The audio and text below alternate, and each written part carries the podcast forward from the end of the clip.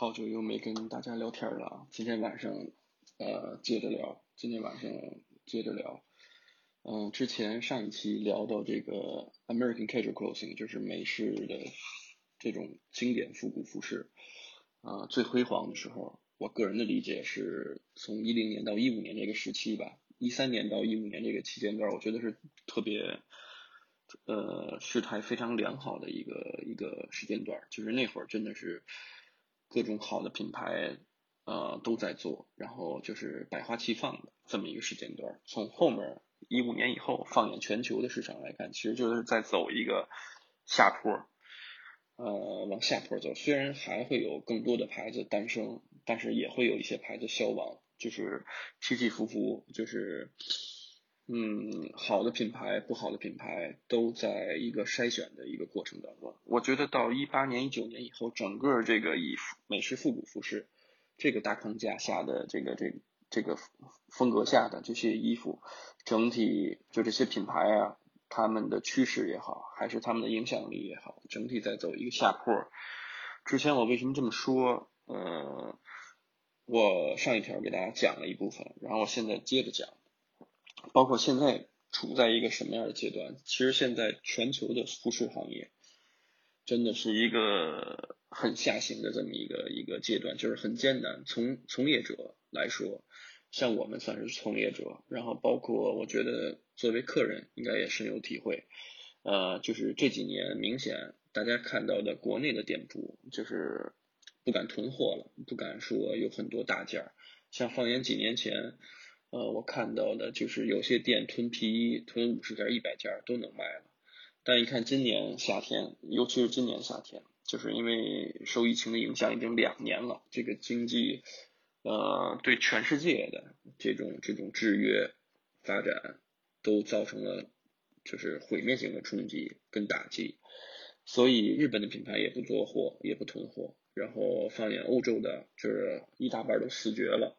然后美国的牌子也是，你现在很少能听到美国的独立的小众的设计师品牌，就是以做这个美式复古服饰，就是这种风格的。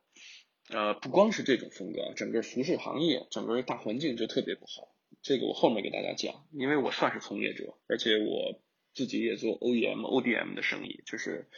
呃可以帮一些品牌小众小的品牌在国内做一些研发，然后也帮一些。国外的品牌在中国做一些代加工，所以我比较了解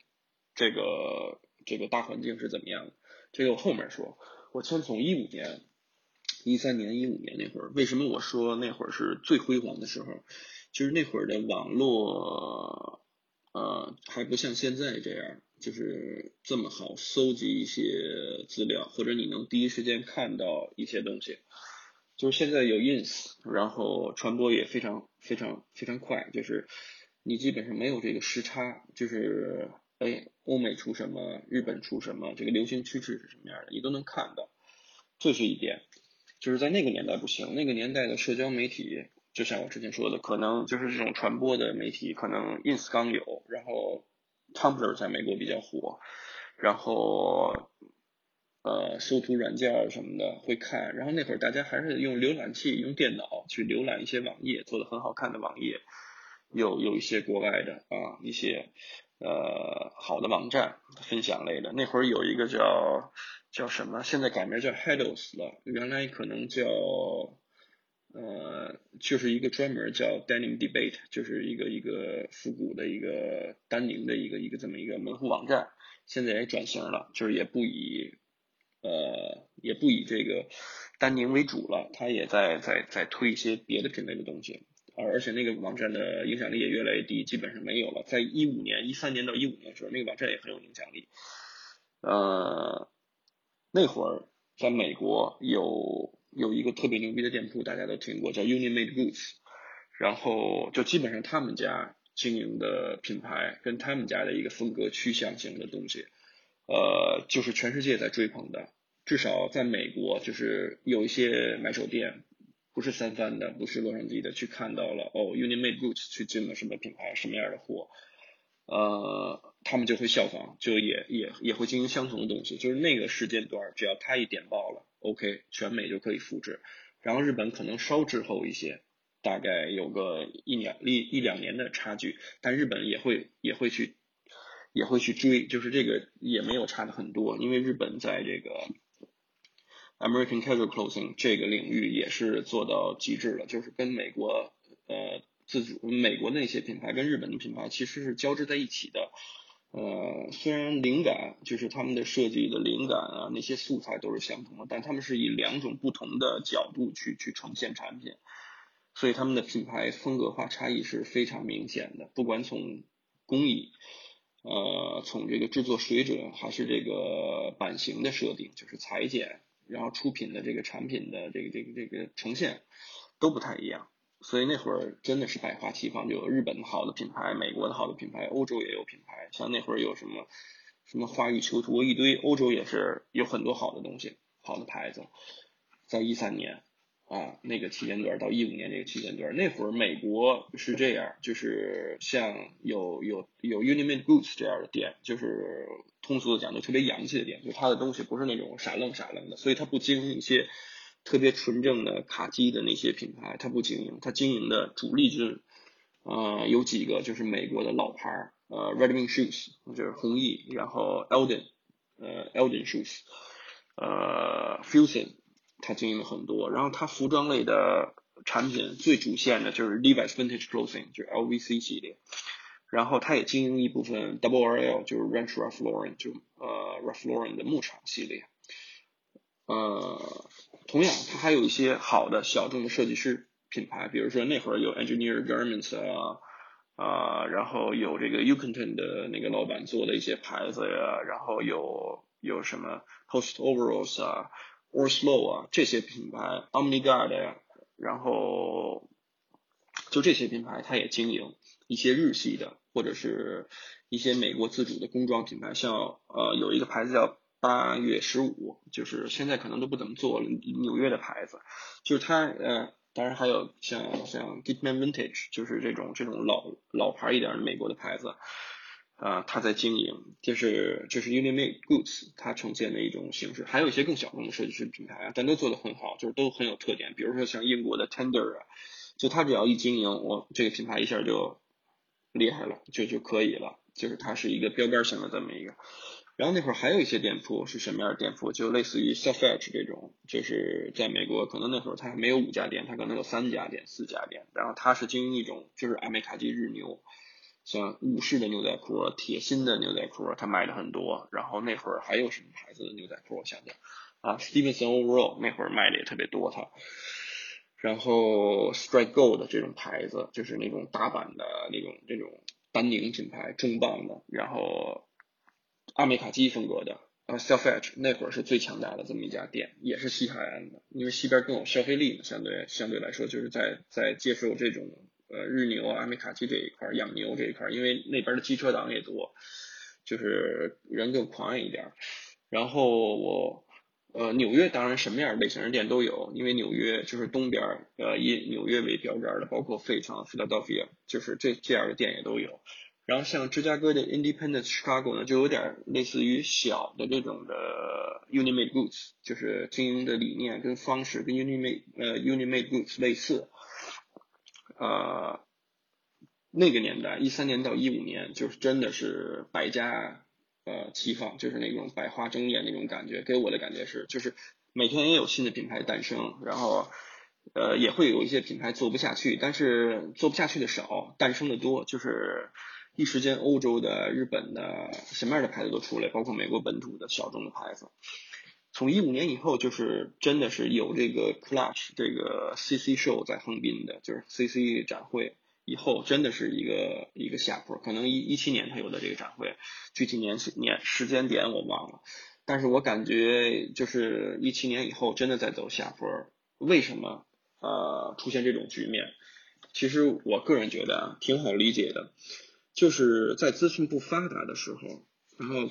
从八十年代开始有这个有人以老的这种的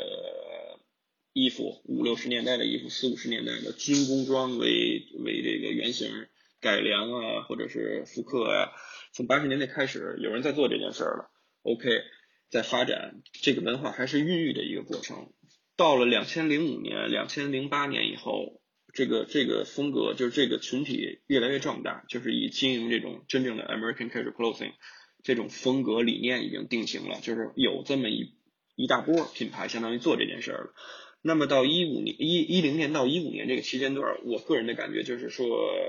怎么说，它是一个逐渐趋向成熟。趋向一个黄金期的这么一个时间点，是因为呃资讯还没有那么发达，所以有些东西真的是有人得找到这个原型，就是像一些老的卖老衣服的 vintage dealer，在美国或者在哪儿，他们的地位非常高。日本的一些呃经营二手服装的，就那种殿堂级的人物，就在那个年代，很多人都把他们捧为神，就是他们有这些资源，他们囤了好多这样的衣服。这些东西你在网上搜不到的这些原型，就只有他们有，所以他们那会儿有一个叫 Hellers Cafe，大家肯定知道。就是之前的某一些年，可能一五年的时候、一四年的时候，Warehouse 这个公司，大阪的这个丹尼公司还跟他合作，跟这个人跟这个人合作。这个人就是 The King of Denim，就是 The King of Vintage。他当时有一个日本的有一本书，应该是 Lightning 杂志，就专门写他这个 Hellers Cafe 这个人。呃，他自己的一个收藏就是这个系列，就叫 Hellers Cafe。然后怎么说？他在 Inspiration 上，就洛杉矶的那个二手的那个那个市集上面，他租就是他展示一些东西都是天价，都是一两千美金起，就好多东西也拍卖，呃四五千美金很正常。一些他的收藏，然后他会租给就是这些老衣服。你可以不跟我买，但你租我我收你多少钱？比如说六百美金，你可以跟我租两周到三周或者一个月的时间，然后你再退还给我，作为你租赁使用。你可以打版，可以可以照扒细节，可以可以去分析面料，自己去织也好怎么也好，梭织的真正你自己去研究。就那个年代是有这个生意的，就是那个年代也没有那么多的，就是你作为你个人，你去搜很多东西，你在 Google 上也搜不出来，你你去搜这些东西都搜不出来。但是大家想想现在，就是。到今天，二零二一年，马上二零二零二二年了，就是都不用现在，你到二零一八年以后，一七年、一八年以后，你在网上想搜什么就能搜出来。就是你在网上各种原型的衣服，从四五十年代的，就是四四十年代，可以说四十年代到六十年代、七十年代的。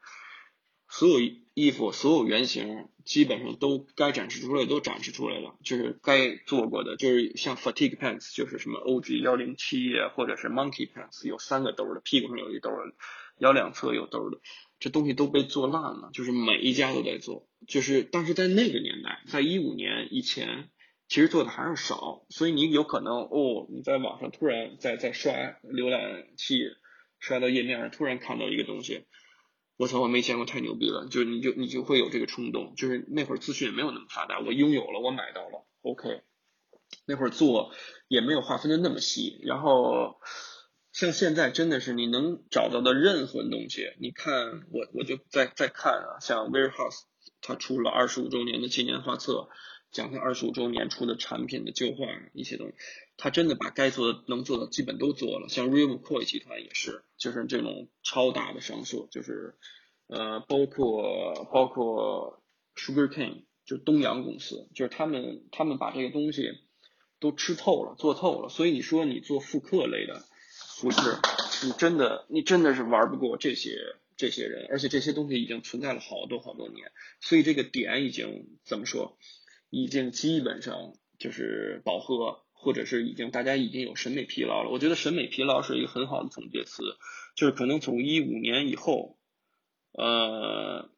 就真的这个东西就看腻了，就很多东西已经出现了。一三年到一五年该出现的也都出现了，后面就是不同的品牌看到哦有这个市场，就像淘金热的这么一件事，就是看到西部有有黄金，一个人挖到黄金，几个人挖到黄金。后来几百个人、上千人、上万人修铁路去哪儿挖黄金，就是就这么，就几年的时间就已经把这个老的衣服，四十年代到六十年代的，我觉得六七十年代就整个这个时间跨度轴的所有衣服都挖透、吃透了，就都做了好几遍了。所以纯的这种的叫什么复刻类的品牌，或者是这些品牌就已经就。就你你发现每年东西出的都一样，所以真的腻了。然后像还有一些改良的品牌也是，其实它的因为它的素材就这些东西，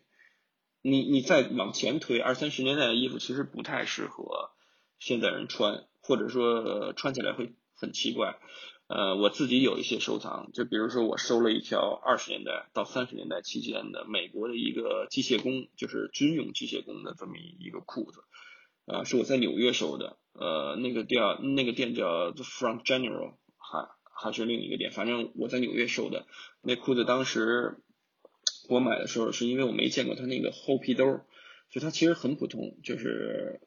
呃，直筒高腰直筒这么一个裁剪，二三十年代，它后皮兜是呃在在下面是中间是封死的，两边是空的，就是你放什么东西都会掉出来。当然，我就看着后皮兜，我觉得特有意思，然后我就，但是我不知道这个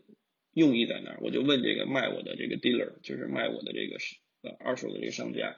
他就跟我说，那个年代这个穿这裤子的人是能接触到这个军用物资的，所以他可能能接触到枪，能接触到这些。乱七八糟的东西，就是就是这种危险工具。这个兜设计成这样的一个原因，就是让它不装子弹，没法装子弹，就是装子弹，因为它没有前兜，就相当于它这个衣服唯一的兜就在这个这个后皮兜有一个小兜，呃，是可以像你放工具、放枪也好，你是能放进去的，但是你是没法储存子弹的，所以他他把这个他这个设计点啊一下抓住了我的心，我就觉得哦。可以，但是你说，就我就我当时就买这东西也挺贵，可能二三百美金吧，在在一三年一四年的时候买，我我忘了具体的年限，但是挺贵的。但是你说这东西你一比一的复刻出来，你怎么穿呢？对吧？就是你你首先你没有前面的兜，没有前面的插兜，然后你后面有一个这兜，这兜你也放不了东西。你就说这个衣服最有意思的点就在这儿，但是你如果把它后面口袋封死一边，或者是都封死了，可以正常放东西了，那么这个衣服的。就是真正的吸引人的点就又没有了，所以为什么我说二三十年代的衣服，或者再之前的，一九一零年再往前的东西，呃，不太不太有太大的竞争力。就是我觉得四十年代到六十年代、七十年代的衣服，就是老式的这种衣服，由于呃战争的原因，或者是由于由于工业化发展进进程特别迅速。所以那会儿的衣服真的实用主义至上，所以它的很多东西设计真的是，呃，很经典。就是，但是我觉得都已经吃透玩透了。所以，所以，所以很怎么说？就是我说的这个这个这个二三十年代再往前的衣服，其实你发现很多品牌不碰它是有原因的，是有这个考量的，就是做出来到底适不适合市场，或者是到底有多少人会追这个东西。然后也也有呃二三十年代再往前的衣服，还涉及到一个问题是什么？就是它老的这个衣物，一个是更贵，就是你买到价格更贵，品相好的，还有这个衣服太脆了，就是呃你想这个二如果是二十年代的衣服，到现在一百年了，你穿在身上很容易坏的，就是它那个线已经已经叫叫什么瓢了，就是很脆了，就这件衣服很脆。就老衣物，我不知道大家有没有接触过，就是纯 vintage 的东西，呃七十年代以前的东西。就是你穿它要小心翼翼的，就是你穿坏了要修补，然后甚至你在穿之前，就是你发现这件衣服没坏之前，你发现哪儿啊不太牢靠了，你你要自己去呃去找这个修补的人帮你修补一下，就是相当于呃补强一下，然后你再穿。就是在你穿着的过程中也会发现这个这个这个衣服比较脆，容易坏。就是，哎，稍等啊。感觉稍说的稍微有点偏了，刚才我那个小猫跑到我腿上来了，我给它弄下去了，然后咱们接着说，稍微有点跑偏。呃，我刚才想表达是什么意思呢？就是说这个，哎，老的衣物为设计灵感做的这这这些，不管是复刻品牌也好，还是自己改良过后的这种呃品牌也好，在一五年之前资讯没有那么发达的时候，你是容易你是不容易获取到资讯，所以你看什么都新鲜，呃。隔三差五会蹦出来一个新的东西，你没见过的东西，OK，你看到了，你就有这种兴奋点，你就会买。然后到一五年以后，每家都觉得这个东西能挣钱，能做，大家都做，就是做的人多了，这东西就不值钱了。就像，呃，我我举一个例子，其实我觉得很恰当。之前好多人说，哎呀，你你你为什么觉得这个阿美卡基不是一个？呃，我之前跟身边人无意提过，我说阿米卡提现在在聊的话，就有点杀马特了，就有点那种城乡结合部的感觉。我为什么这么说？这当然这是调侃啊，我不是真呃有这真的这个意思。但是大家知道，最早中国有一个论坛叫三三 OZ，就是三十三盎司这么个论坛。就是最早玩这个论坛的这波人，其实他们是很有叫什么？我觉得他们很有创新精神、创新理念，或者他们很很是是某些就在中国带起来这种风格，美式复古也好，阿美卡基也好，他是始作俑者。就那波人其实追的东西是很新潮的东西，他们很有自己的想法。就他看日本人玩这个，那最早玩牛的在国内零五年可能就有了，零五年呃到一零年、一一年、一二年，在国内你去看三森 OZ 最辉煌的时候，还有一波老人，他他有这个创，就是有这个跟就是叫什么跟着当下，他他看日本人玩什么啊，很新潮，自己玩，所以那会儿阿美卡基其实是一个很小很小众的这么一个名词。就是是一波有想法的人在做这件事，但是你看现在阿美卡基变成了什么？就是阿美卡基已经变成了，呃，真的是在我的感觉就是大街小巷就是呃打着锣敲着鼓这种这种，不管是城乡结合部也好，还是这个乡下的，就是每家都在喊这个东西，就是已经喊的有点烂大街了，就这个词已经在烂大街了，就是大家也不知道阿美卡基到底是什么，就是就是。啊，穿一身工装或者穿的都牛头那叫什么牛头不对马嘴的，就是这么瞎弄，就整出来的东西就特别杀马特。然后他就说这是阿美卡基，这这是什么？现在这已经变成一个从众的这么一一个一个一个一个事儿了。就是很多人是因为看到别人穿工装靴，所以我得穿，我得我得显摆，我得呃，还有很多人就是比这东西到底谁贵，就是你穿一万的皮衣不行，我得穿一万五的。像像什么人，就是现在现在我看啊，就是在国内，就很多人就是啊，你这靴子不是马蹄皮的你就不行，就是你必须得 c o r d o n 就是什么鞋 c o r d o n 根本就不适合做工装靴 c o r d o n 只适合做正装皮鞋，就是他当时研发这种皮子，这种这种马蹄皮，就是为了做 dress shoes，就是正装鞋，而不是说让你出一个 c o r d o n 的呃工程师靴，就是他没有这个初衷，就是因为这东西不匹配。但是你看现在所有人。百分之九十吧，九十五就是自媒体也好，网上人也好，都在都在干这件事。我觉得现在的国内，我为什么要吐槽一下这个点？我觉得真的，我劝，如果你有自己的想法，你有你有独立的思考能力，你不要去看国内这些网红，就是什么什么 UP 主啊做的这些东西，我觉得都是都是嚼人家的嚼剩下的。就是现在你有能力去获取资讯，你看。Ins 也好，你看就看 ins 其实就够了。然后你看 ins 翻到什么，就像我之前说，你感兴趣，你翻人家官网，你去看整个的一个趋势或者整个一个一个一个一个动态。因为现在所有国内火的网红，基本上啊，百分之九十九或者百分之九十八去去聊这阿美卡基也好，聊这个美式复古，聊这些东西的人，百分之九十九九十八，他们都在聊人家聊剩下的东西，就是。可能哎日他们从哪个论坛上看到，或者从哪哪块看到了哦，某一段采访或者某一段视频，日本人介绍完了，哎他自己翻译成中文，或者他自己再再瞎编一点，再怎么着一点说出来啊，大家就觉得，就很多人就在追捧这些东西。我觉得别这样，就是你要有你自己的想法跟判断。就是现在火的这些人，其实。都是就是网红也好怎么也好，他们的穿搭方式跟他们的思维方式其实很很模式化的，都是在在在把自己变成一个低配版的日本人，日本的日本达人，日本的网红，就是日本的网红的低配版，就是现在的国内的这些网红，或者日本网红一年前的模样，或者一年前他们在聊什么，半年前他们在聊聊什么，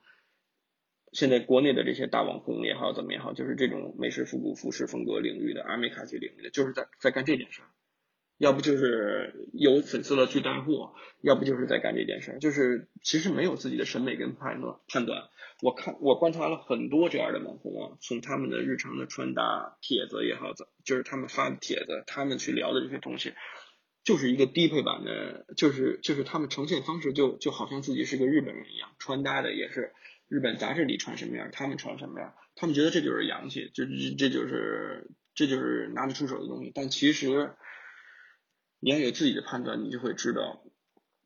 他们的穿搭，他他们的这套理念，其实真的是日本人人几年前玩剩下的，或者是韩国人都玩剩下的。就是韩国的趋势整体会比日本慢，一段时间，会领先国内大部分，就是就我们国内的阿美卡基，其实真的是就是这个大环境，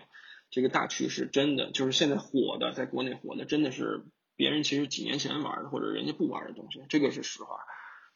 所以我建议大家，如果有自己的判断，自己去搜，自己去去了解，然后找到适合自己的东西，这一点比较重要，就适合自己，适合自己的工作的这这种这种这种需求，工作的需要或者自己生活方式，就是自己是什么样的人，什么样的性格，去找跟你配搭的这个东西，啊，这个是这个是一件事儿。刚才我想到了，想到了。就是原来在一五年以前，其实有很多杂志也很好看，像那会儿的 Inventory 杂志，然后像现在也有好杂志，像现在我之前说过 Silver 这个杂志就很好，包括类似的，就是我们现在国内传阅的炒得火的杂志，其实也不是在在当下呃有有影响力的杂志，都是已经很过气儿的这种杂志，大家在追捧。呃，不是说阿美卡基的品牌不好，或者不不实用，或者是怎么呃不好穿搭。其实有很多好的品牌，包括我自己不经营的品牌，也有很多好的。如果你真的喜欢美式复古服饰，就是你喜欢复刻类的，或者你喜欢你喜欢经典元素的，你就去找有几家做的非常好，像都都是基本我都不经营，呃，因为我都自己我都没什么感觉。但我觉得你对这个东西有需求的，像像。东阳集团就是 b u s r i c k s o n 啊，Sugar Cane 都是他们旗下。东阳集团很好，价格也非常合适。然后像再贵一点的 Real McCoy 也非常好，就是做的极致了。就你喜欢买复刻的，你就去买这些牌子就可以，就都是非常好的。包括日牛也有好的牌子，大家自己找。嗯，但是整体这个这个行业内，就是因为已经没法。再怎么推陈出新，呃，推陈出新了。你想，我刚才说的，八十年代就有人在做这个四五十年代的这个这个这个经典的军工装改良，在研发。就八十年代已经开始有人，全世界上面已经有人在做这件事儿。然后包括日本人，末期八十年代末期九十年代初，他们也在做这件事儿。像像很多什么日本的所谓的大阪五虎啊。然后像 Post Overalls 都是那个时期在做，然后包括 Engineer Garments 这些牌子。哦，刚还也又突然想到一点，就好多人说现在在在国内在聊 Engineer Garments 啊，在聊 Post Overalls，其实已经啊已经滞后了。呃，因为我经营这个 Post Overalls，所以我必须说它，然后把它的好说出来，这样我才能卖这个东西。就是我比较现实，就是要要要卖这个东西，因为我是商人嘛。但是其实这些牌子，我觉得如果你是在一五年以前去搜索、去去去去关注，其实那个时间段这些牌子，哎，真的是抓人眼球啊，或者是吸引人。包括 Or Slow 在那个那个时间点，然后像 Tender，我觉得那会儿做的也非常好。Needles，然后就整个那那个年代，就是就是往前推一五年以前，你关注这个，OK，你你也有这种抓新的这种能力。像现在。国内根本就没有人炒的，或者国内没有人追捧的，像日本比较火的牌子，我就举一个例子 k o m o l i k o m o l i 基本上没有人说它哪儿好，就是国内也没有人穿。但是你看，可能过三年、两年、三年以后 k o m o l i 这个牌子在国内也会有一些代理商，也会有一一些店在炒、在吹捧，呃，慢慢慢慢会到国内，然后对，就类似的吧。我就说这个趋势，就是你要自己去挖掘这个东西，就是你现在。别人你看到别人穿过的，或者你看到别人去去做去去玩这个东西，其实，在国内宣传的多的，或者是国内有噱头的这些东西，真的都是很多年前不叫淘汰，但也是非常非常滞后。你的信息已经非常滞后了，所以，呃，我觉得年轻人也好，或者是你有自己的，只要你自己有想法，你可以去自己去搜这些东西，这个东西非常容易搜。再再拉回来说，为什么这个？就是刚才我说了原因，为什么这个一五年到现在逐渐走下坡路？这个美式复古服饰就是看的多了，太多了，东西太多了，每家都在做。然后经历这个疫情，我告诉大家，疫情到底对这个服饰行业带来了什么样的冲击？因为别的，因为我也不是别的博主，我也不是财经博主，我也不是娱乐博主，我也不是，我也不是任何博主，我只是分析，作为一个业内人士，算是业内人士，我来分析。呃，整个的疫情导致的开始，呃，国国外其实没有在在开始，比如说日本，他是没有很关注这件事，所以他没有想象的他自己觉得这么严重，所以就是一九年底的时候，其实大家都还是正常，因为嗯，作为服饰品牌，他在做，就你你现在发售的东西，其实，在七个月到八个月以前，他们已经就在出展会了，就是比如说你秋冬十月份要发售的东西，三月份他们已经所有的。样品 SKU 都做好了，就是都已经放给代理商也好，或者他自己直营的店也好，大家都在调配库存，都在进货。所以到疫疫情刚起来的时候，就是那个我记得是一九年的春节吧，还是冬天的时候。啊，那会儿我我在疫情的时候，呃，疫情国内已经有的时候，就是武汉已经有事儿了，然后北京也有的时候，我们去了一次日本，去去完从日本回来就隔离了，那会儿找 PMC 开会，没想到当当时就是最后一次，嗯，那个时间点，日本的品牌秋冬的品牌就是已经做完明年春夏的展会，像我们当时去参加的是夏季的展会，他们没把这件事想很严重，就所以他们订货呀，每家店铺订货也好，他们自己的店的配货也好，都是。都是按照以往的规律，就是可能，呃，甚至更更好一点，他们预期会更好一点。像 DMC 就是这样，所以当然 PMC 是那种，它不是那种叫什么，它是有多少订单做多少货，它也不多做东西。但是有很多牌子，像自营的品牌，像日本的，它都会自己囤货，它按照之前的一个销售规律，比如说在日本有很多直营店的店铺，它会它会根据自己直营店的配比或者自己网店的销售。他会他会囤货，会有库存。那么，呃，过了这个到二零年开始，就是疫情的一整年的这个全球蔓延的这么这么一个影响，导致了一个什么事儿呢？就是整个对于服饰的消耗或者需求变得非常低，隔离也好啊，停工停产也好，就导致大家没有欲望，或者是没有这种呃消费劲头去去买这些衣服，因为原来买这些衣服可能。自己穿出去显摆也好，或者自己开心也好，就他有这个需求，你要你要天天你要出门，但后来你不出门了，你都停工停产了，你就没有这些需求，所以从那会儿开始，其实就是一个时间点，就是在大家有衣服库存清不掉。我记得刚有这疫情的时候，那个 MHL 日本他们在官网上还信誓旦旦的，就是在 ins 上面和官网上面都信誓旦旦说，我们以后 MHL 都不打折了。就是就是我们市场就那意思，就是我们市场挺好的，我们要保证我们的品质，保证我们客人的感受，所以我们以后不打折。但是你看到去年年底，二零年年底就撑不住了，也是五折、七折，然后甚至呃有那些样品有点残的三折也也在卖，就是就它绷不住了，就是它因为它之前的库存导致的，它可能一季没有跟上，就是一季的库存没有消化。当他认识这个问题还没有这么严重的时候，他可能觉得哦，第二季会这疫情会过去的，怎么都会好的。他又崩了一季，就等于说两季的库存压着他，很多品牌就吃不住了，撑不住了。就是转型快的还好，但是有很多品牌都转型不了，因为大部分日本的品牌它没有自己的代工厂，或者他们代工厂对他们的限制要求是很是很高的。就是服装行业啊，涉及到加工行业，其实不像大家想的这么简单。我给大家举个例子啊。就是比如说，你去找一个厂长去聊，就是你说我要做一款衣服，首先针织跟梭织是肯定是不同的工厂。你去哪个工厂，你说做三三十件，这款我做三十件，这款我做五十件，都是都是单价都会很高，而且他也不愿意不一定愿意接你这活儿，因为你这个件数根本就凑不成流水，就是他没法给你安排流水线，所以基本上几个样衣工或者是就是几个人两三个人给你做，就是其实成本会很高，尤其在日本。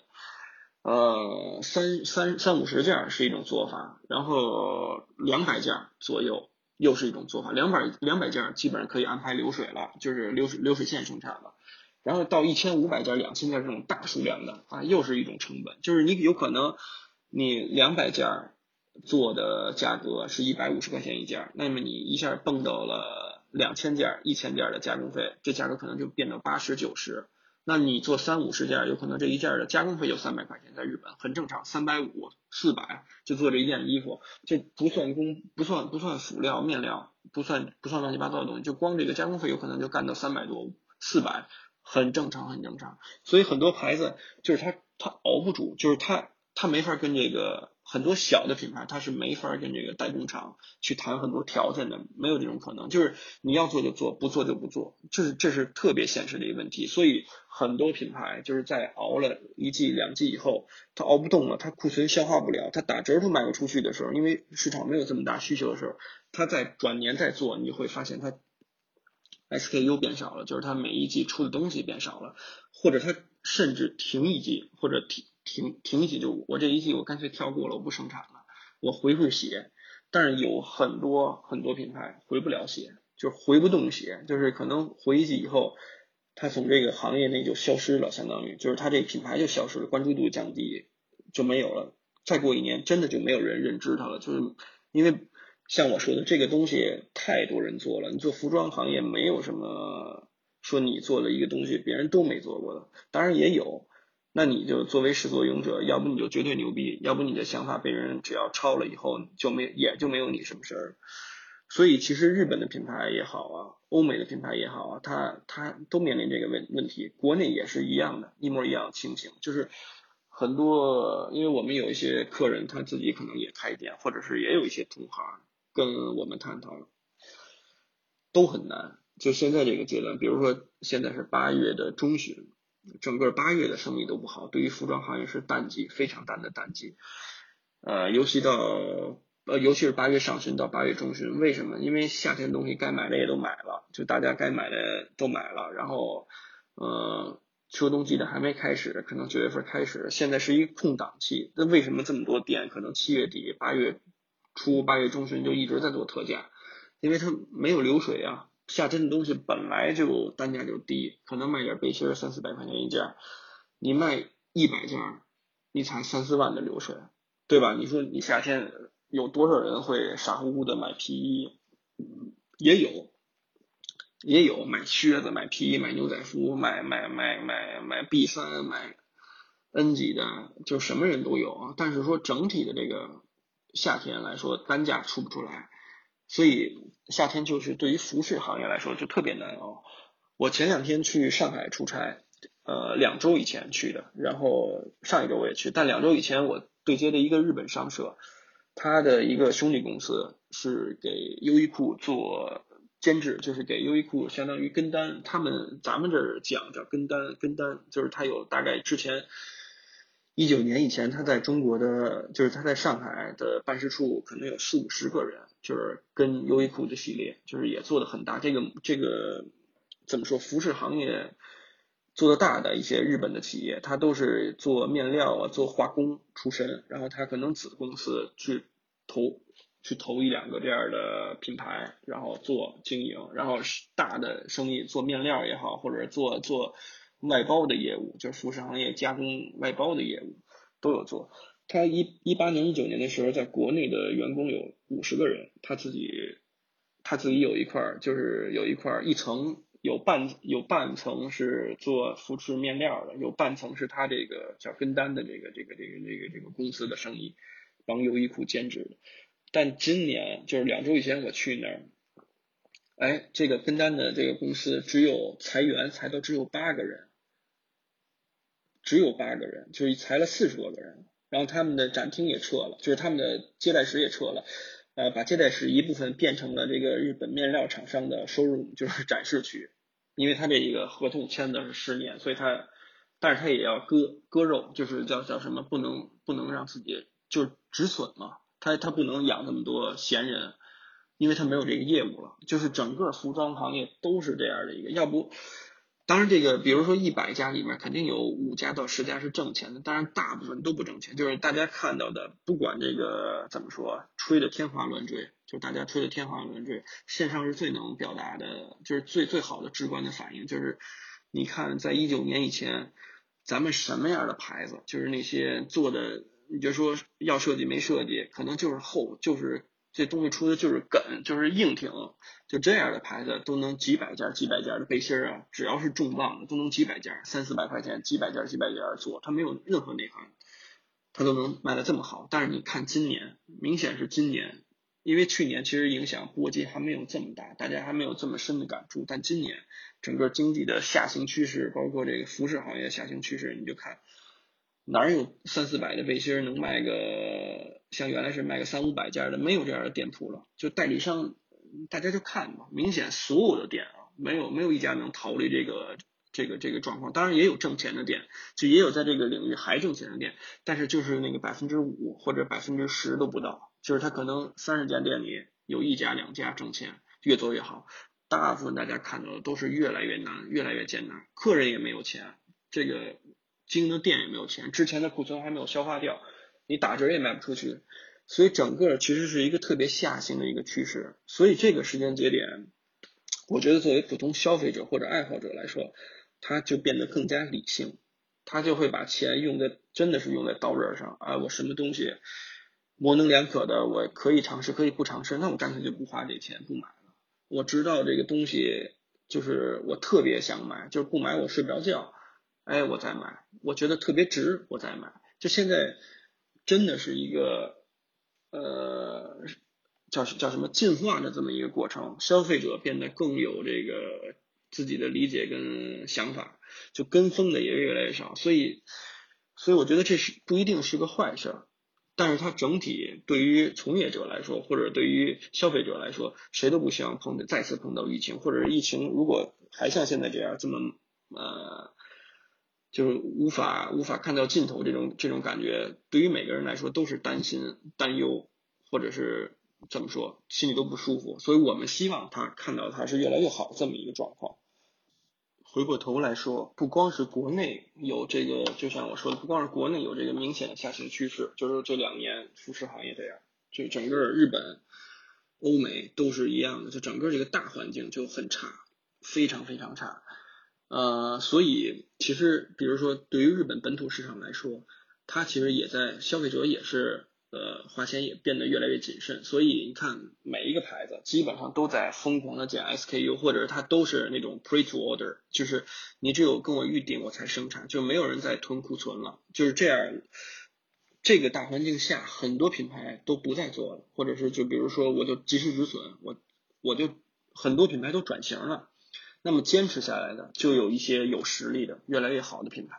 所以呃，所以我觉得就像我刚才说，这是一个进化的一个过程。聊到经营这个国外的品牌，小众的这些品牌，然后代理品牌，就是他们其实也有一个非常明确的几条路的发展方式。这个我也可以跟大家就是讲讲，这个也是一个可能大家之前也没有考虑到、没有想过啊。我刚才讲的就是日本。有一些资本运作的品牌，就是大家怎么能看出来？就它特别有底气。它首先它不只是这个快速挣钱，它需要一个培养的一个过程。然后同时这个资本运作的品牌，它又特别专业。就我们讲到专业是什么？就是它各个的环节，这个服饰就是这个经营品牌这个环节，有专业的人，有专业的设计师、设计团队、理念团队，然后有这个制版，然后有这个生产运营，然后。就是它是一个非常专业的团队，不是说几个人干的这么一件事儿。然后它的母公司可能是，呃，像我刚才说的做面料的，或者是做化工的，就是它有一个强大的资金支持，就是有这样的公司。呃，日本有很多这样的品牌，啊，这是一种有底气的、有有有有投资方的、有底气、有运作团队、有运作能力的这么牌子。所以他们不着急，其实他们不太着急放代理，就是他们基本上。会考虑，比如说他们针对中国市场，我现在就只说他们针对中中国市场，他们会想我在几年有没有规划，就比如说我这个三到五年的时间，我要不要在中国开直营店？OK，我我决定我不开，我在三到五年我觉得市场不够成熟，或者我品牌形象还没有树立，我不开。我那我在三到五年之内，我选不选代理商去帮我推这些店？如果国内他觉得有跟他匹配的代理商，OK，那我放几家代理。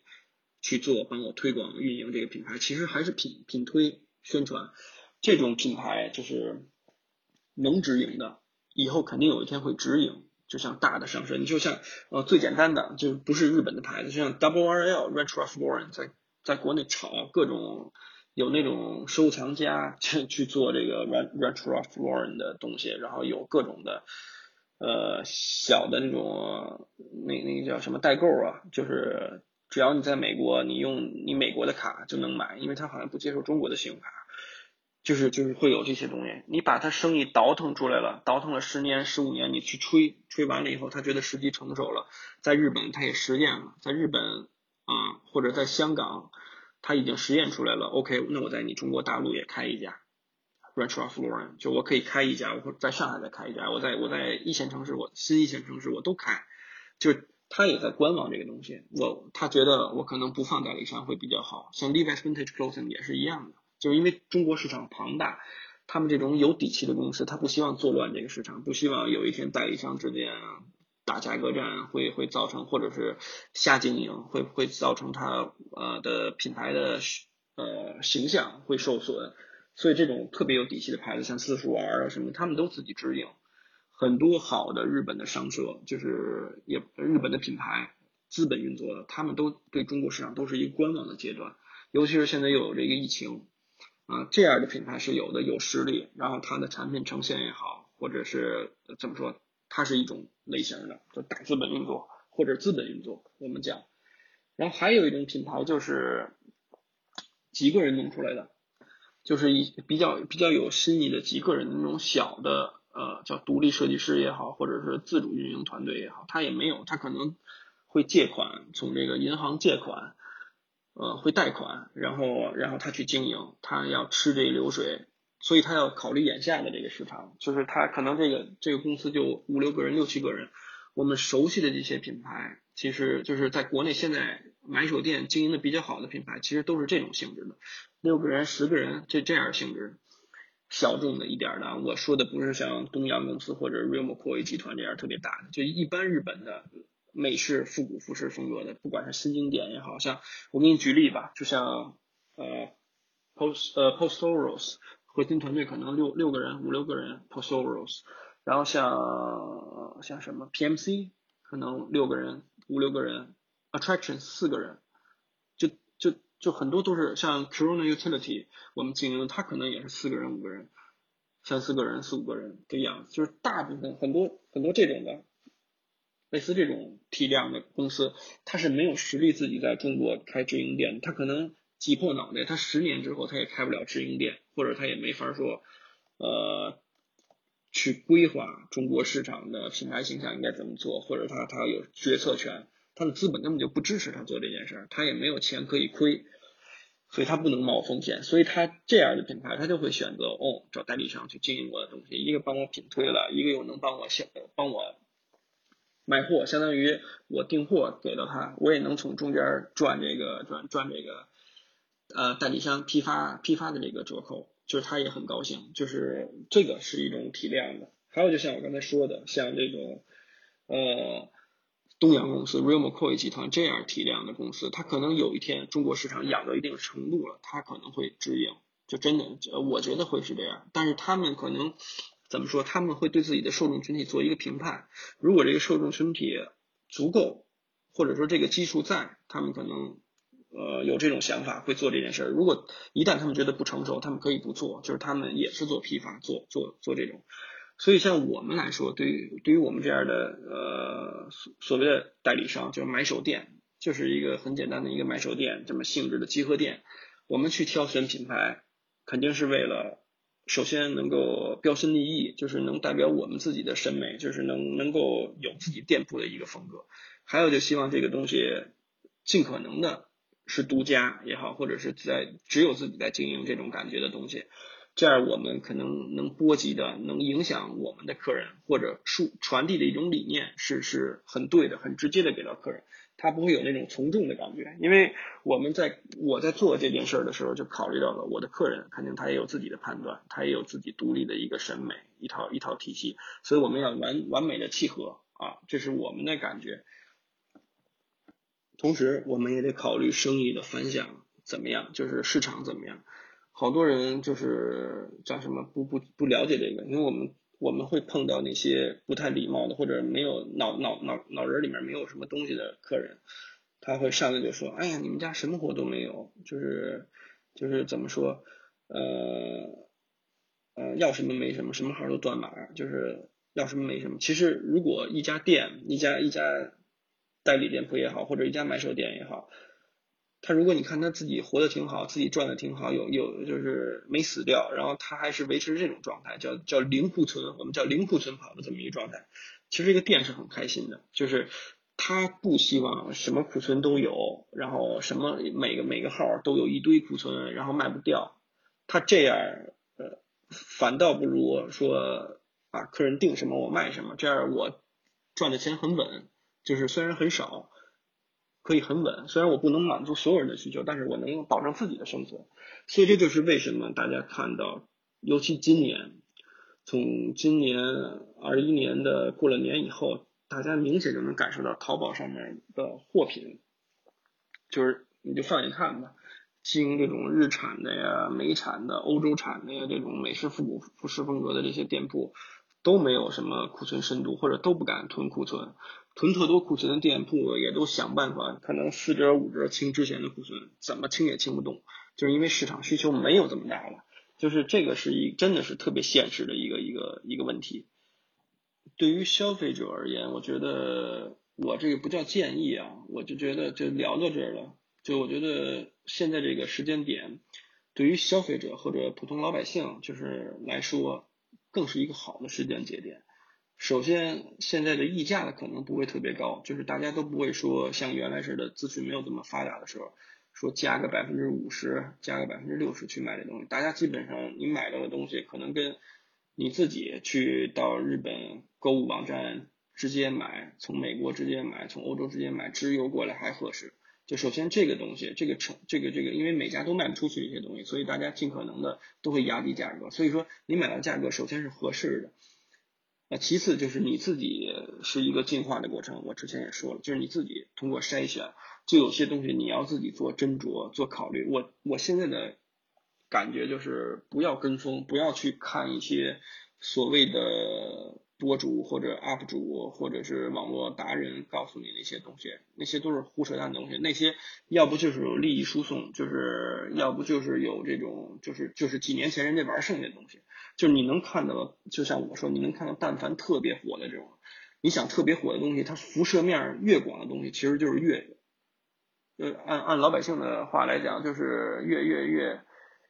越没越没毛病的东西，就是它其实就是中规中矩。真正你想，就像我之前说的，三三 OZ 那批人，就是那些老人，他们在当时是始作俑者，他们是哎真的去挖掘这种在国内。很小众、很小众的东西，这种挖掘很小众东西的能力，人家是有的。为什么老人后来都不玩了？就是因为城乡结合部的人都敲锣打鼓的都在玩这件东西，都在炒，就是恨不得两个，就恨不得两个小学都没毕业，就是在在在乡乡间田里头耍钱，就那种那种人都在都在聊阿美卡机，都在网上直播，都在聊复古的东西哪儿好，都在买平替，就这个东西真没有什么。没有什么没没有什么那种神秘感了，所以大家可以在网上这种资讯里面搜集到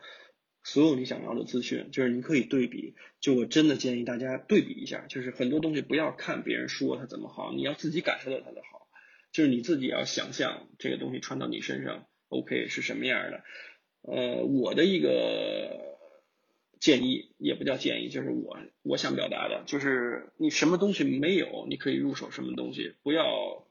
重复的买相同的东西。当然，你如果有经济实力，你你不考虑这些东西，你你爱买什么买什么。但如果你本来就预算有限的话，不要把你的预算砸在相同的东西上面。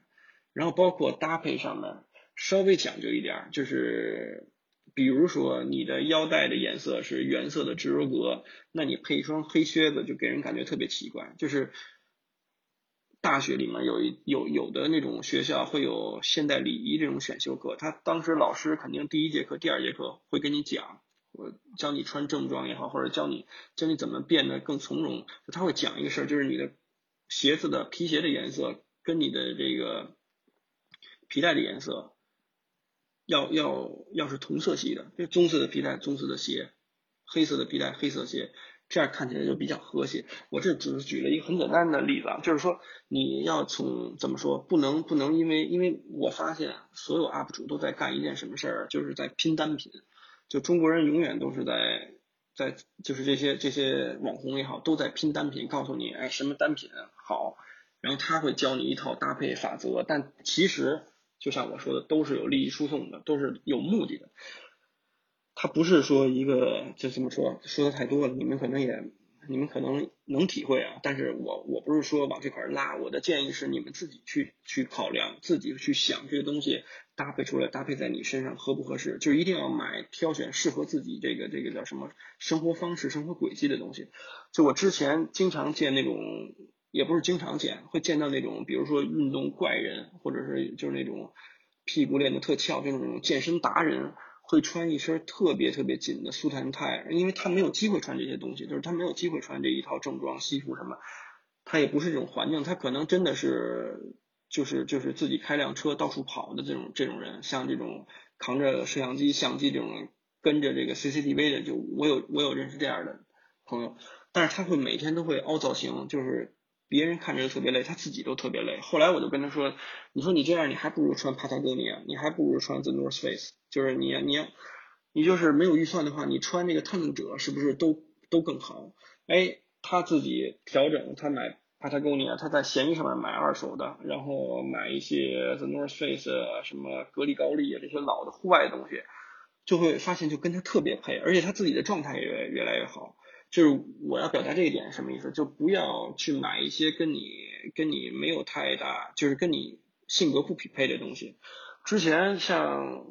你像在国内，可能一年以前、两年以前，像 Atlas 这个这个这个日本的这个牌子，就是做做这种复古三四十年代的这种，已经被吹爆天了。是那个这个 Timer Clothing，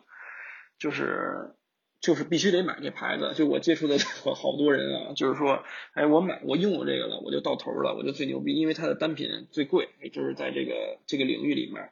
哎，他们家东西就是最贵，你甭管适不适合我，就是我老是看到一些特别书生气质的小男孩，就是挺好的，就是那种那种骨子里就特别干净、特别单纯的人，他就非要把自己穿的特别狠，就是我觉得这是一个。特别特别奇怪的这么一东西，你可能穿一些稍微轻松一点的东西，或者稍微真的是日系一点的，或者是休闲一点的，就那种那种放松的，像 c o m o l i 这样的牌子，像像 Captain Sunshine 啊，像像 OJO 啊，像 PMC 这种牌子可能更适合你，你有书生气，有有这种比较斯文，比较比较。但是你自己没有那么狠，你说你天天穿那种凹造型，就是银扣的皮带、西部的皮带，然后整的就是特别虎，就是真的，你从你看它就像是金钱的堆积。因为我们开店的时候认识了几个老哥，就真的是北京的那种老哥老炮，就是你听他聊，他什么都做过，或者真的是就是有经历的这么人，就是自己有自己的生意，就是道挺深的，盘挺深，这些老哥。他可能在一五年、一六年、一七年，他买那个 Time Clothing，就是买这阿克拉斯，他们穿是真的有样，就你就感觉他们看着就狠，就是也不叫匪里匪气吧，但是他们看着就狠，就像做这种买卖的人，就是就有这种气场在，所以他们穿有北京有几个老哥穿的特别好看，就是阿特拉斯，就是他也跟别的一些东西搭，当然他自己一套阿特拉斯，他。这儿再说一点啊，就这些老哥穿这个一身都是新的衣服，新的 Atlas 的，就是他们可能都是这一季，都一一看都是最最新的新品，他穿着都有样。就很多人有一种有一种解读，就是说他一定要买最新最新潮的东西，把这个美式复古服饰风格这些品牌当潮牌这么追。哎，我今天出这个了，我恨不得我下午就得买到。今天上午我看到 ins 上有帖子了，发售了，我下午就得买到，然后我穿，穿完了以后我就撇就扔。就是有这样的人群会追这个东西，追这个潮流，但是往往我们接触到的客人也好啊，接触到的身边的朋友也好，往往你一身新，就是你一身都是特别新潮的东西，你你搭配起来不好看，就是看起来特别死板，特别板正，就没有那那种感觉。呃，往往是比如说你这一身上面有一件特别新，就是一看就是第一天穿的衣服，新衣服，那么你还有一两件东西是，哎，你穿了有一段时间。最好是有的东西你穿了半年，有的东西你穿了好几年，这样你搭配起来就会特别和谐。就这个其实也是美式复古服饰，你想穿出味道的一个，我觉得是一个比较有意思的一个点。就是我见过的所有的穿的好的有模样的人，都不会说一身新衣服就都穿出来。然后，因为我自己也我自己曾经有一段时间特别迷恋这个二手的 vintage 的东西，可能一三年到呃不是一三年，一五年、一六年、一七年，我恨不得一身都是四五十年代的这个元年，就是四五十年代的老的衣服，又贵又破，然后看起来又邋遢。就是我当时也是较劲，也沉迷于这个东西，觉得我穿这一身最牛逼。就是你大家翻看我之前的微博就能看到，我有一堆四五十年代的收藏，我自我感觉特别良好。后来怎么回事啊？就是我去饭馆，我去好一点的西餐厅，我进去，包括好一点的饭馆，我发现我有点尴尬。就是我穿这一身虽然很贵，很很，我自己感觉特别良好。但我给人的感觉不舒服，就是我给人的感觉，不管是特别凹造型也好，还是怎么怎么也好，就是它跟那个场景跟我的生活已经不匹配了。就我自己后来回头想啊，我可能有点凹造型了，毕竟我自己不是卖这个二手衣服的商家，哎，所以到一六年、一七年，可能一七年底吧，我就放弃这种执念了，我就回归自然一点，就是我经营什么，我喜欢什么，我就穿什么。但我也是新老搭配着穿，就是不会说今天我们店里到了一波一波货，我虽然都很喜欢，但我也不会一身搭配都是很新的。我觉得这点是也是分享给大家的，就是如果你想在穿这种美式经典风格、美式复古服饰，千万不要一身新，也不要尝试一身都，当然一身都特别老，你自己也想怎么想怎么，就是想怎么试怎么试啊，这个是。个人的这个什么，我是只是建议不要一身都是新衣服，啊，这样穿起来会稍微愣一点。再有一个就是分享给就是大家的，就是你要有自己脑海里，或者是你你自己要有一个自己衣服的一个配比。就像很多很多人容易执念，就是每个人都会就是喜欢这种工装啊，喜欢这个复古服饰，都会有一个过程。这过程当中都会有一些执念，比如说刚接触原牛，我恨不得，呃，我的注意力就会放在只放在原牛上面，就是我放在色路，放在很细小的这些事上面。靴子也是，我刚穿靴子，我得看它的褶皱痕迹是什么样的，我得上什么油，我得保养它。就这个这个这个你喜欢这个东西。你很容易掉进去，掉进到这些很细小的点上面，啊，为什么是这样呢？因为你花了很多钱去买一样东西，所以你一定要把它护理的很好，让它值，让它真的像真的能穿很久那种，所以你容易掉进去。但是这是一个过程，你可能过一段时间，有的人就出来了，有的人可能两三年，哎，他都玩过，他都试过了，他就出来了。有的人可能还一直在这个坑里面，就是在这个逻辑思维里头一直就拔不出来。我见过太多人，就是有二三十条牛仔裤原牛，什么样都是两三两三千块钱的，甚至还有买七八千块钱的原牛，就是什么阿波罗正蓝，什么三十多回染，就有这些人就追这个东西。但是他别的东西都特惨，就是别的东西都，就比如说鞋也是最好的鞋，靴子也是最好靴子，裤子也是最好的裤子，皮衣也是最好的皮衣，然后他穿一个就是美特斯邦威的衬衫。或者他穿一个优衣库的衬衫，那根本就这就不搭，这一套出来就会给人感觉呃呃就是比较比较惨。我想表达的是什么意思？就是你脑海中有一个配配比，就是在你预算有限的情况下，我说的这些都是预算有限的情况下，如果你有的是钱，或者你想怎么耍怎么耍，你根本不用听任何建议跟想法，你就想买什么买什么，因为钱对于你来说已经不是考考量的一个东西了，你就怎么爽怎么来。但是说你在你预算有限的情况下，那么我就建议你有一个配比。这个我好像一七年、一八年我发过一个帖子，但是当时这帖子我也没细讲。我今天晚上最后一点，我我讲讲这个，就是在我看来，上衣远比裤子要重要的多得多。就是就是你上半身。因为挨着你脸，所以很重要。就是人家一般看你就看你上半身，所以我的理解就是上半身的衣服要比下半身重要多，要比你鞋重要多。所以你在这个资金的分配上面，或者在你产品的配比上面，你就要有一个基础的这么一个判断。就比如说，我有一堆裤子了，我也有一堆好的靴子、鞋，各种鞋了。那我就看我上衣如果不够数的话，就添置上衣。我自己的配比是什么样的？比如说我现在有两三条，呃，两三条牛仔裤，就是原牛，呃，原牛加上就是正常裁剪的宽松一点的，我可能有两三条牛仔裤，我肯定就不碰牛仔裤了。然后我对应穿牛仔裤的靴子，我可能配个两三双，就是有翻毛皮的呀，有这种油性牛皮的，就是油蜡皮的，然后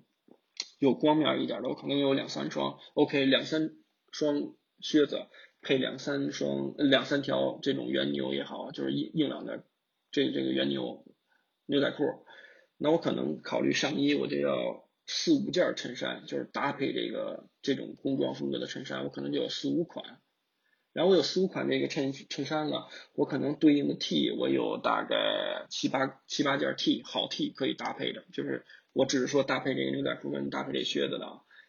然后我可能有夹克外套，我可能有两三件。然后我有毛衣针织类的开衫啊，或者是圆领的套头啊，我可能有两三件。我唯一有一两件就是搭配这个圆领的，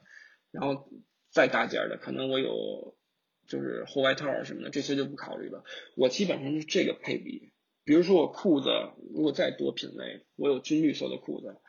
然后我有这个就是军裤的。工装裤的，然后我搭配什么样的鞋，我的上衣永远都会比这个这个裤子要多得多。就总体的一个概念是什么呀？我觉得配比鞋如果是三份的话，那么裤子最多最多五份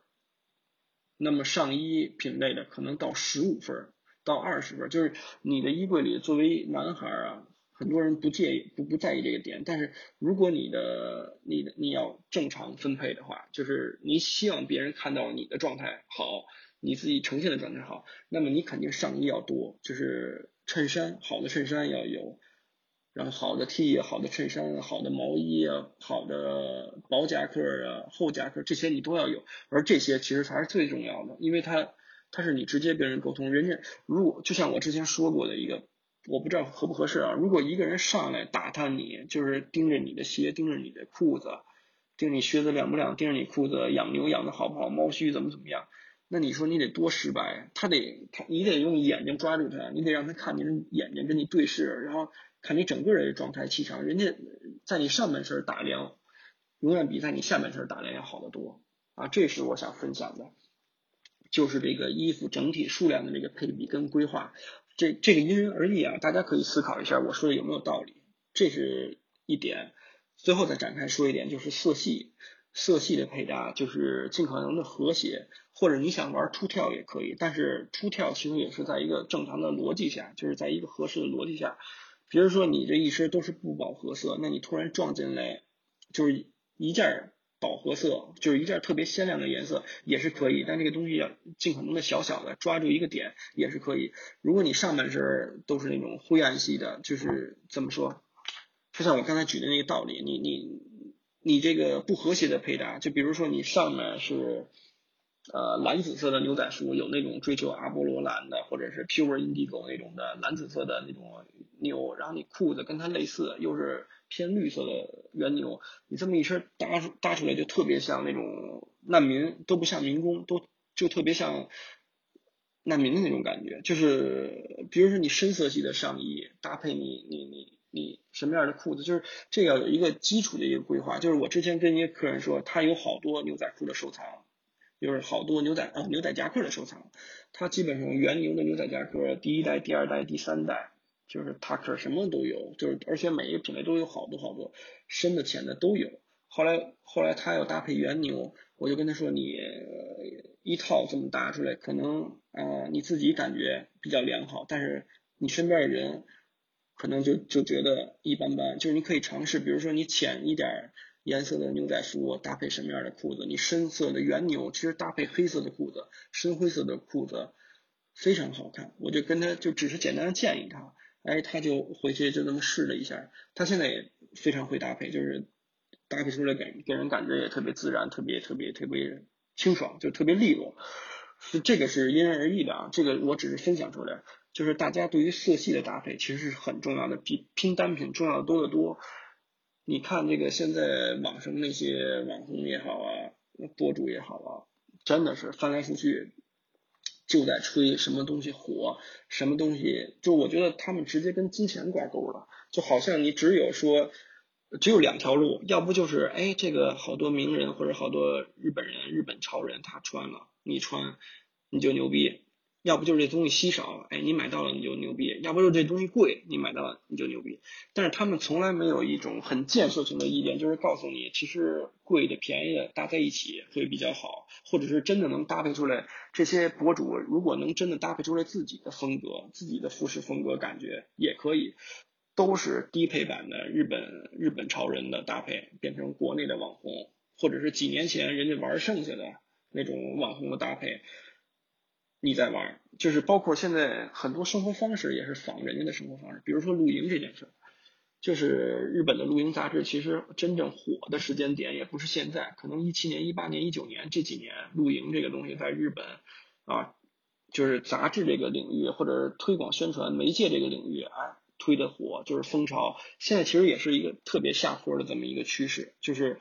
呃，不叫下，不叫特别下坡，但是也是往下走这么一个趋势。因为其实他们的露营的这个概念也已经二十多年、三十年了，就是他们玩户外、玩大自然这套就是器具类的东西，就也是很很早之前就开始玩。所以它真正的黄金期也不是现在，现在也是一个慢慢什么都有了，什么都逐渐变淡的这么一个一个过程。但在国内，真的你看现在炒的不行的这些东西，都是感觉人家十年前玩什么，我们现在玩什么。画册里玩什么，我们玩什么，就是我觉得啊，作为消费者也好，或者作为老百姓也好，就是你不要跟着他们的一种灌输思想，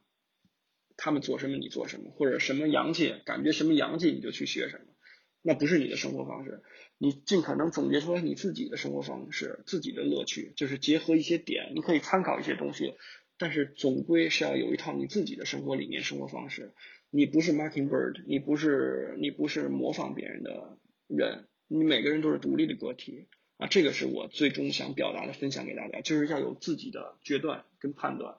要有自己的理念理解，就是要有自己的分析能力。就这些东西，这些因素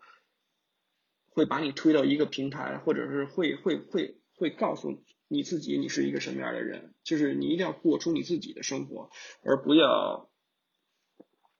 而不要像网红一样的生活，就像那些博主一样的去去去去做那些东西，你发现也只能在国内辐射一部分人群。为什么在日本没有中国的中国的这些网红？现在这些所谓的 UP 主，为什么日本人根本不会看他们的东西？就是他们在日本火不了，他们在欧美火不了，就是因为他们玩的东西都是人家玩剩的，或者是玩人家的东西。所以你做的再牛逼，你也不会，你也不会怎么样。就像日本做牛仔裤做的再怎么好，他也不会出来一个牌子一下干到 Levi's Vintage Clothing，不可能。就像玩阿美卡金玩复古玩到头，你也不可能干到 Ranch Ralph Lauren，因为这个游戏，这个游戏规则，这个游戏到底要玩什么，都是人制定的。懂吧？这个东西怎么说？分享给大家，不要盲目的跟从，不要盲目的效仿，就是有自己的判断。你可以跳过中国的博主或者中国的 UP 主，你可以直接去看到 ins 上面那些东西，你了解的，这样你没有中间的这种呃信息差，就是你自己可以做更好的分析跟判断。现在翻译软件也方便，对吧？大家可以想想。今天就说着玩啊，又多说了。说着玩。